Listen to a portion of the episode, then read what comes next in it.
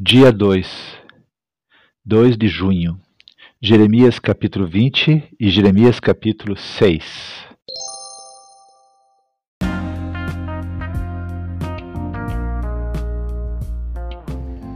Bíblia Bom Dia, versão Nova Tradução na Linguagem de Hoje. Reflexões, Pastor Israel Belo de Azevedo. Áudio, Pastor Flávio Brim.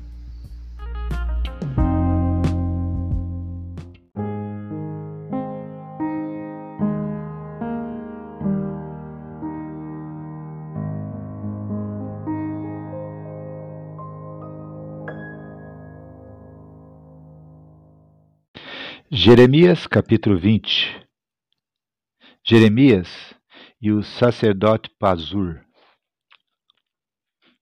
Pazur, filho de Imer, era sacerdote e chefe dos serviços do templo. Ele me ouviu dizer essas coisas, e por isso mandou que eu fosse surrado e preso com correntes no portão de Benjamim, o portão de cima que dá para o templo. Na manhã seguinte, depois que Pazur me soltou das correntes, eu disse: O Senhor Deus mudou o seu nome de Pazur para terror por todos os lados. O Senhor mesmo disse: Pazur, eu farei com que você seja um terror para você mesmo e para todos os seus amigos. Todos eles serão mortos pelas espadas dos inimigos deles, e você vai ver isso. Todo o povo de Judá será dominado pelo rei da Babilônia. Ele vai levar alguns para a Babilônia como prisioneiros e mandará matar outros. Deixarei que os inimigos levem embora toda a riqueza dessa cidade. Eles pegarão todas as coisas de valor e os tesouros dos reis de Judá e carregarão tudo para a Babilônia. E você, Pazur, com toda a sua família, será preso e também será levado para lá. Ali você morrerá e será sepultado junto com os seus amigos, a quem você anunciou tantas mentiras. Versículo 7. A queixa de Jeremias.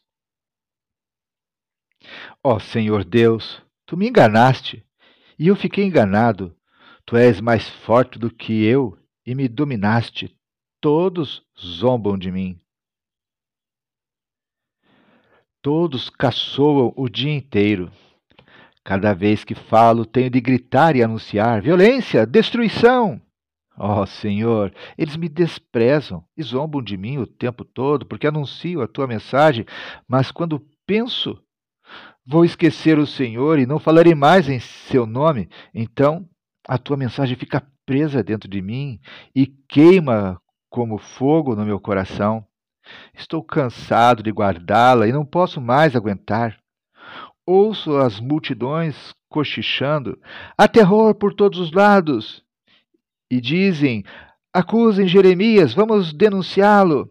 Até os meus amigos íntimos esperam que eu tropece. Eles dizem: talvez ele caia numa armadilha, então nós os, o, o pegaremos e nos vingaremos.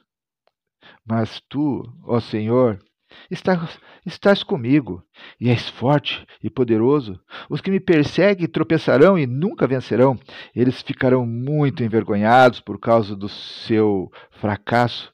A desgraça deles não acabará e nunca será esquecida. Assim, Ó Senhor Todo-Poderoso, com justiça tu nos põe à prova, pois sabes o que está na nossa mente e no nosso coração. Deixa que eu veja a tua vingança contra os teus inimigos, pois coloquei a minha causa nas tuas mãos. Cantem ao Senhor Deus, louvem o Senhor, porque ele livra os pobres do poder dos maus. Maldito seja o dia em que eu nasci. Esqueçam o dia em que minha mãe me deu a luz. Maldito seja o homem que alegrou meu pai quando lhe deu esta notícia. É menino, você tem um filho. Que esse homem seja como as cidades que o Senhor Deus destruiu sem dó, que ele ouça gemidos de dor pela manhã e gritos de batalha ao meio-dia, porque não me matou antes de eu nascer, pois assim a barriga da minha mãe teria sido a minha sepultura e eu nunca teria nascido. Por que nasci? Será que foi só para ter tristeza e dor e acabar a minha vida na desgraça? Término da leitura de Jeremias, capítulo 20. Jeremias, capítulo 6 O inimigo cerca Jerusalém. Povo da tribo de Benjamim, saia de Jerusalém e fuja para um lugar seguro. Toque em corneta em Tecoa e põe um aviso em Bet-Haquerem, pois desgraça e grande destruição vão chegar do norte. Jerusalém, bela e encantadora cidade, o seu fim está perto. Os reis vão acampar aí com os seus exércitos. Eles vão armar barracas ao seu redor, cada um no lugar que escolher. Eles vão dizer: Preparem-se para atacar a cidade, aprontem-se, vamos atacar ao meio-dia. Mas depois dirão: É muito tarde, o dia já está quase no fim e as sombras estão ficando compridas. Aprontem-se, vamos atacar esta noite, vamos destruir as fortalezas de Jerusalém. O Senhor Todo-Poderoso deu esta ordem aos reis. Cortem árvores e façam rampas, preparando-se para atacar Jerusalém. E disse: Vou castigar esta cidade porque ela está cheia de violência. Como de um poço sai água, de Jerusalém sai o pecado. Na cidade falam de violência e destruição. Só vejo doenças e ferimentos. Povo de Jerusalém, que essas coisas sirvam de aviso para vocês, senão eu os abandonarei. Farei com que a cidade vire um deserto, um lugar onde não mora ninguém. Versículo 9. O castigo por causa do pecado. O Senhor Todo-Poderoso me disse: Na terra de Israel não sobrará ninguém, ela ficará limpa como uma parreira que foi colhida duas vezes. Como um lavrador colhe as suas uvas, assim você deve salvar todos os que puder. Eu respondi: Com quem devo falar? E mesmo que eu fale, quem vai me ouvir? Eles taparam os ouvidos, pois não querem prestar atenção. Eles não querem ouvir a tua mensagem e zombam do que dizes. Ó oh, Senhor Deus, o teu furor me dominou, estou cansado de guardar a tua ira dentro de mim. Então Deus me disse: Faça cair a minha ira sobre as crianças nas ruas e sobre os moços nas suas reuniões. Maridos e esposas serão levados como prisioneiros e também os velhinhos. As casas deles ficarão para outros e também as suas terras e as suas esposas. Vou, vou castigar o povo desta terra. Sou eu o Senhor quem está falando. Todos os ricos e pobres procuram ganhar dinheiro desonestamente. Até os profetas e os sacerdotes enganam as pessoas. Eles tratam dos ferimentos do meu povo como se fossem uma coisa sem importância e dizem: vai tudo bem, quando na verdade vai tudo mal. Será que ficaram envergonhados por terem feito essas coisas que eu detesto? Não, não ficaram envergonhados de jeito nenhum. Eles nem sabem o que é sentir vergonha e por isso vão cair como outros têm caído. Quando eu os castigar, eles vão ficar arrasados. Eu, o Senhor, falei.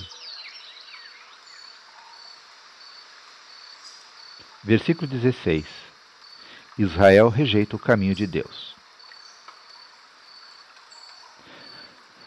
O Senhor Deus disse ao seu povo: Fiquem nas encruzilhadas e vejam quais são as melhores estradas. Procure saber qual é o melhor caminho.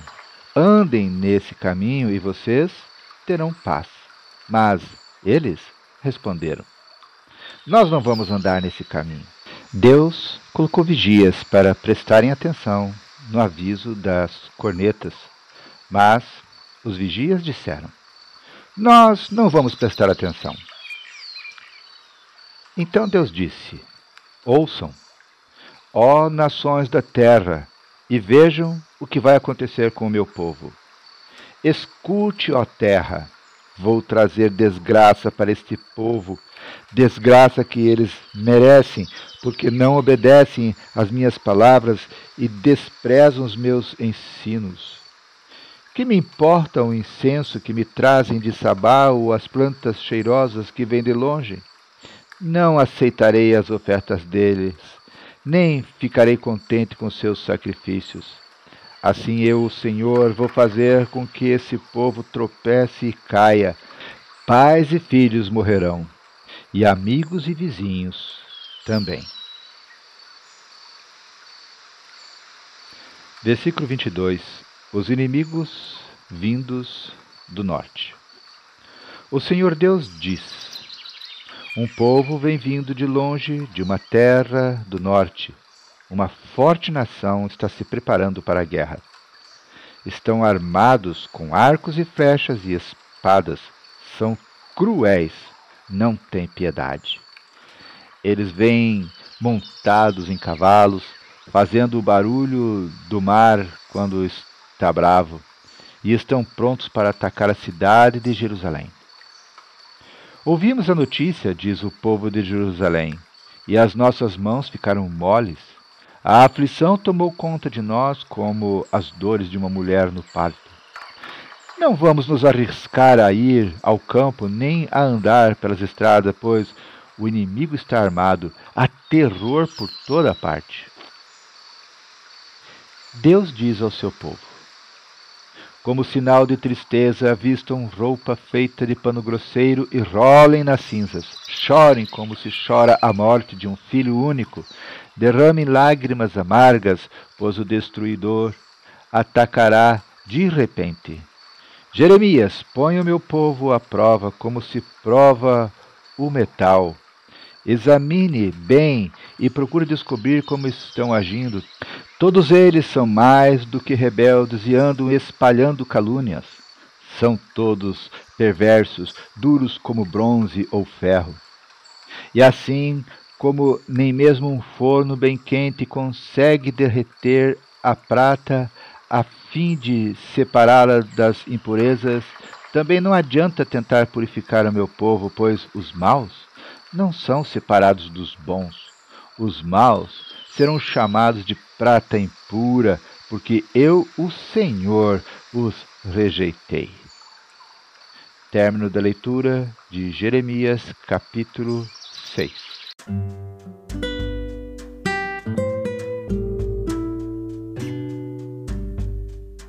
No versículo, no capítulo que acabamos de ler, o versículo 13 nos diz, Jeremias 6:13, todos os os, todos, ricos e pobres, procuram ganhar dinheiro desonestamente.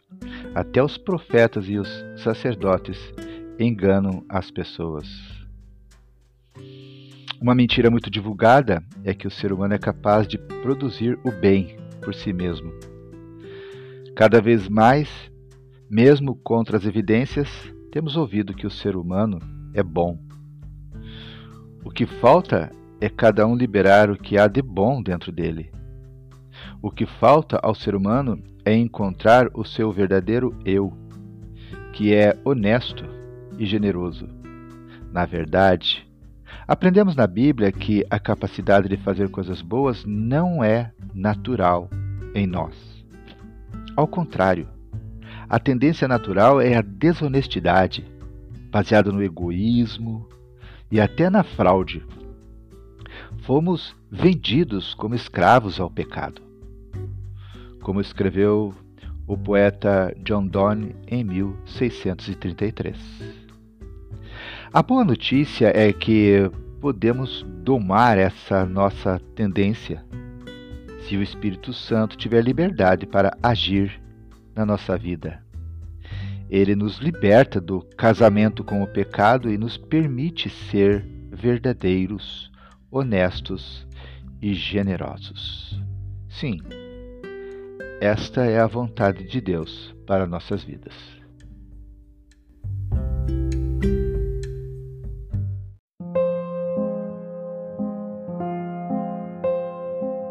Deus querido, sabemos, Senhor, que nada há de bom naturalmente em nós.